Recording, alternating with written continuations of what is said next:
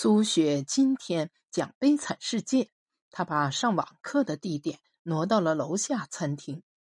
她不是担心楼上有鬼来扰乱了课堂秩序，而是她想在刘大顺和夏刚面前展现一个大学老师的能耐。他不是一个一无是处、连黑夜都害怕的人。昨晚，他认为自己实在太丢人了。他跟两个工人师傅说。楼上信号不太好。根据教案，《悲惨世界》安排了两个课时。第一节讲法国作家维克多·雨果的生平，文章的创作背景、创作过程以及作品的立意、主旨和思想高度。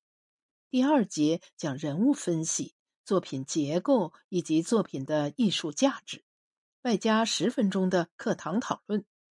苏雪是个颇受学生喜爱的老师，他的课几乎不会有逃课或学生在课堂上刷手机打瞌睡的现象。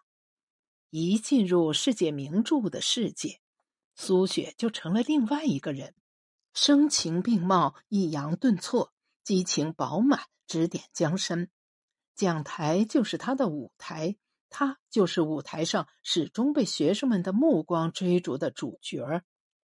刘大顺和夏刚不是他的学生，他视他们为不存在。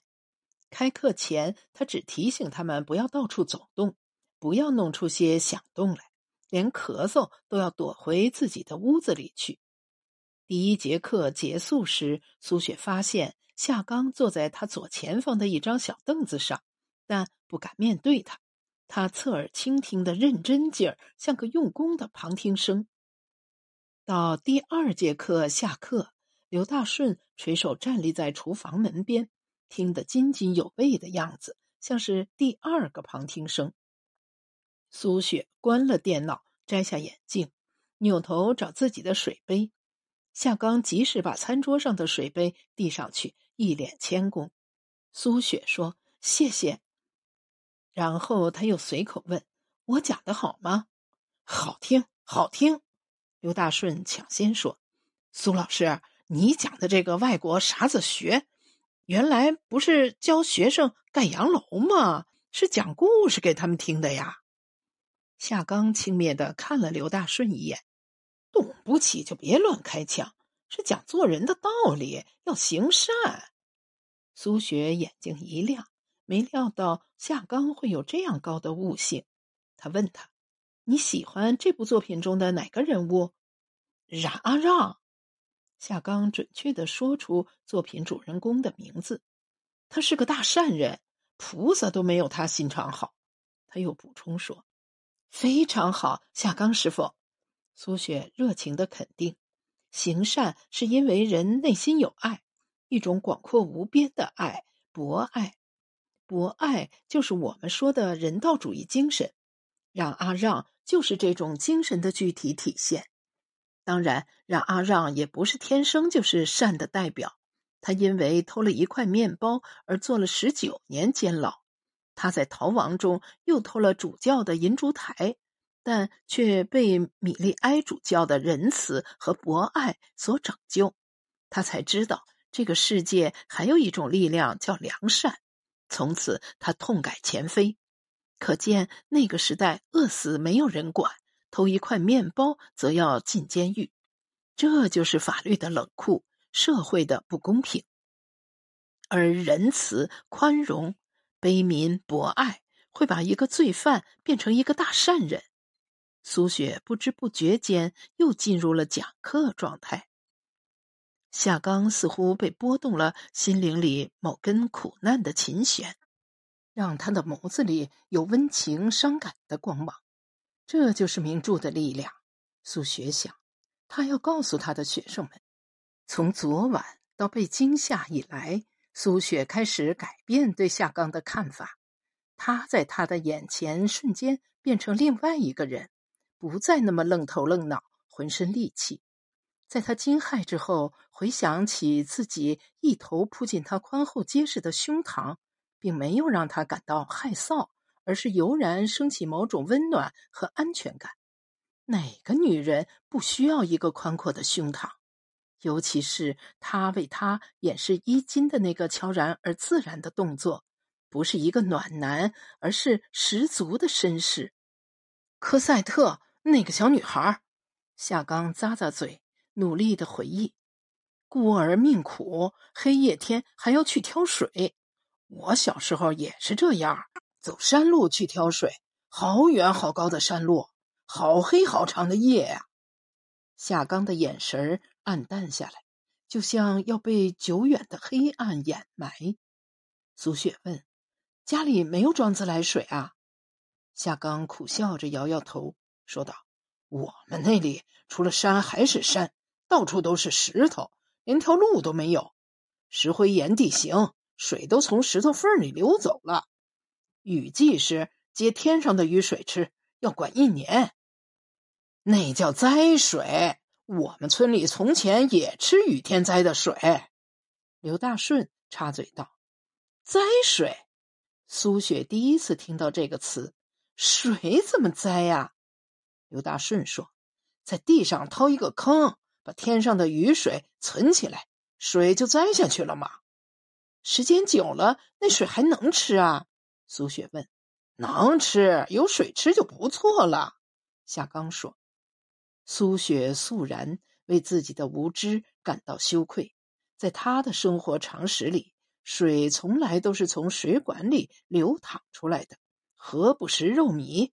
一个城里人永远无法想象山村里的日子，就像他没有想到夏刚在听了他的两节网课后，会忽然变得如此坦诚。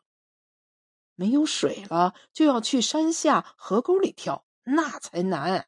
那时小啊。夏刚沉默片刻，眼眶湿润了。我跟科赛特一样，他又说。苏雪很惊讶，问：“你是孤儿？”“是。”夏刚苦笑道，“只是我挑水的时候没有遇到过冉阿让。”苏老师，刚才你讲到，黑暗中忽然有只大手从科赛特背后伸过来，一把拎起了他的水桶，小科赛特从此得救了。夏刚的眼睛此刻变得柔和、温情、梦幻，让苏雪感动。他又很快决然的仰起了头，说：“我还跟冉阿让一样，也是因为偷东西吃过牢饭。你们可能都晓得了。”与当初从管家口里得知夏刚坐过牢的惊骇不同，现在巨大的怜悯淹没了苏雪。没有什么，你现在凭劳动吃饭。小夏，我叫你小夏好吗？夏刚点点头，很高兴苏雪这样称呼他。他像个为多年前的错误仍要埋单的悔过者，面带愧色的说：“那时年轻不省事，想挣钱想得发疯，就走错路了。没关系，哪个都会干笨事，摔跟头。”刘大顺宽慰道。夏刚哼了一声，想说什么，终是无话，低下了头。苏雪忽然有给他们讲一课的欲望。他清了清嗓子，说：“我们的老祖先亚圣孟子说过，人性无分于善不善也，有水之无分于东西。这意思就是说，善与恶在每个人身上都存在，只是看哪个多哪个少。就像湖里的水，有清水和污水都在注入，我们截住污水，保留清水。”湖泊就干净清澈了，也如冉阿让，他由恶变善，从被拯救再到救别人，这就是大善和大爱。不过，对我们普通人来说，同情穷人、帮助弱者、守住良善这条底线，就是个好人。刘大顺道：“还要懂规矩、讲卫生、待人和气，不要动不动就甩钉子，也就是拳头。”他斜夏刚一眼，夏刚迎住他的目光。刘大顺一缩头，好像挨了一拳。苏雪有些奇怪，看看刘大顺，再看看夏刚，他们为什么打架？他一直没问，但他相信他们不会再打了。今天这堂课的最大收获就是收了两个旁听生。苏雪继续说：“人是要讲素养的，素养是什么呢？素养就是一个心地善良、有文化的人从内心到外表所体现出来的东西。大到行事做人的文明方式，勤勉诚实，不争不吵，以理服人。”小到待人接物有情有义，不随地吐痰，不乱扔一个烟蒂。刘大顺可找到报复的机会了。他冲夏刚道：“就是说你嘛，昨晚还把烟头往楼下弹，下面要是有个人掉人家脖子里怎么办啊？”夏刚白了他一眼：“那你把烟头扔马桶里就对了，给堵了又怎么办？”刘大顺说。你那臭袜子都熏得死蚊子，还到处乱丢，啥子素养哟？夏刚回敬道：“你素养就好啦，你那乱鸡窝头发三天没有洗过了吧？鸟都躲着飞。”两个大男人像在老师面前互相告状的学生，让苏雪感到好玩。他说：“你们都指出了对方的缺点，这很容易。”自己看到自己的不足，才称得上是一个有素养的人。其实，我们只要勇于承认自己的缺点，比夸耀自己的善和优点更显得有素养。我向两位师傅道个歉吧，留你们住我家里，我还是有担心的，怕你们把这新家弄脏了。客厅里刚买的沙发，本来打开来可以做一张床，小夏就不用和刘师傅挤那间小屋了。来吧，我们现在就动手把沙发开封了。夏刚抢先说：“不用不用，我们两个挤一间屋子，好摆龙门阵。”刘大顺也说：“使不得，使不得，你家的新沙发呢？”苏雪笑笑：“你们呀，我都认错道歉了，难道不给我改正的机会啊？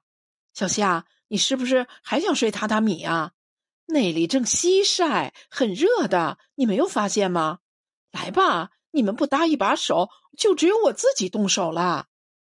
新沙发是网购来的，分成三大包，现在还用塑料布封得严严的。苏雪自己找来剪刀开封，刘大顺只得过来帮忙。夏刚站在一边，束手无措的样子。刘大顺说：“还站着干啥子啊？这是为你收拾床铺。”两个工人一上手，三下五除二。沙发归位，客厅一下显得完美起来，连苏雪都感到新奇不已，连说客厅里没有沙发，真不像个家呢。刘大顺说：“这是人家的新沙发哟，夏刚，你小子可得洗干净点儿。”夏刚轻轻的点点头，这是他第一次听刘大顺的话。苏雪看到了他眼里的温度。